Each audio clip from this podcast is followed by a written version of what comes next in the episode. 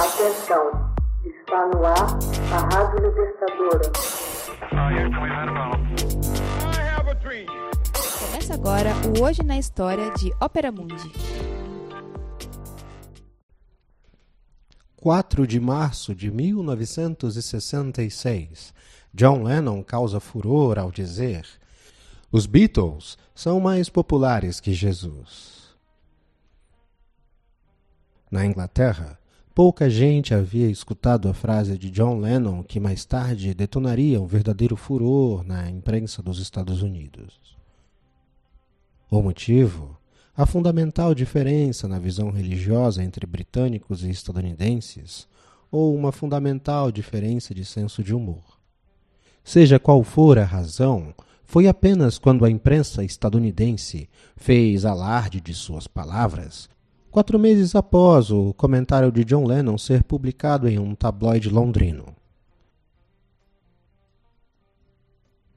Exatamente em 4 de março de 1966, o assunto maior que Jesus se transformou num escândalo. Para alguns críticos, o episódio trouxe um fim semi-oficial ao vertiginoso fenômeno conhecido como Beatlemania. No seu contexto original, as palavras de Lennon deixavam claramente entender não uma brincadeira tola, e sim um comentário sarcástico sobre a importância decrescente da religião no Ocidente. O cristianismo irá desaparecer, afirmou Lennon. Irá encolher e desaparecer. Nós somos agora mais populares que Jesus. Era apenas um comentário em meio a uma entrevista que cobriu tópicos tão variados como trajes de gorila e fones de automóvel. Porém, foi somente esta passagem que se publicou na revista estadunidense Date Book, voltada para o mundo das patricinhas e mauricinhos, como dizia-se à época. Vários meses depois, fora resumida numa frase seca: Nós somos mais populares que Jesus. A partir de então, um punhado de disc jockeys especialmente nas regiões acentuadamente evangélicas no sul dos Estados Unidos, o cinturão da Bíblia, alçaram suas vozes, apontando as declarações de Lennon como blasfêmia, jurando uma proibição eterna de execução de todas as músicas dos Beatles, passadas, atuais e futuras. Nosso boicote aos Beatles ainda está em efeito, anunciaram dois DJs no Alabama em agosto de 1966. Não se esqueçam de levar seus discos dos Beatles e qualquer dos objetos de sua parafernália em qualquer dos nossos 14 postos espalhados pelo estado do Alabama e destrua-os ainda nesta semana. O plano, como em várias outras cidades e regiões do sul dos Estados Unidos, era de queimar os discos dos Beatles levados até eles pelos ouvintes raivosos.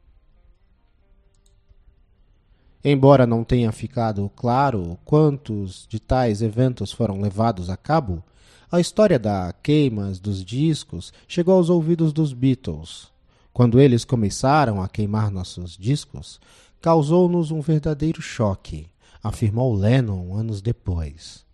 Eu não pretendia seguir adiante, sabendo que havia criado uma ponta de ódio no mundo, de modo que só me restou pedir desculpas. A apologia que Lennon transmitiu não era a mensagem que ele tentou verbalizar. No entanto, o modo como se expressou acabou por confundir o sentido de suas palavras. Numa coletiva de imprensa em Chicago, John explicou: Eu não sou anti-Deus, anticristo ou anti-religião. Não quis dizer que éramos os maiores ou os melhores. Acredito em Deus, mas não como uma coisa, não como um velho que está no céu.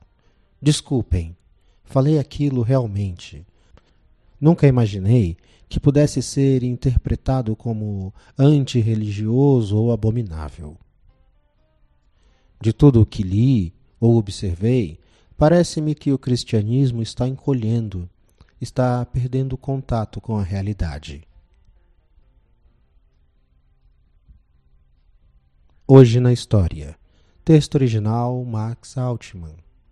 Narração e adaptação José Igor. Edição Laila Manuelle.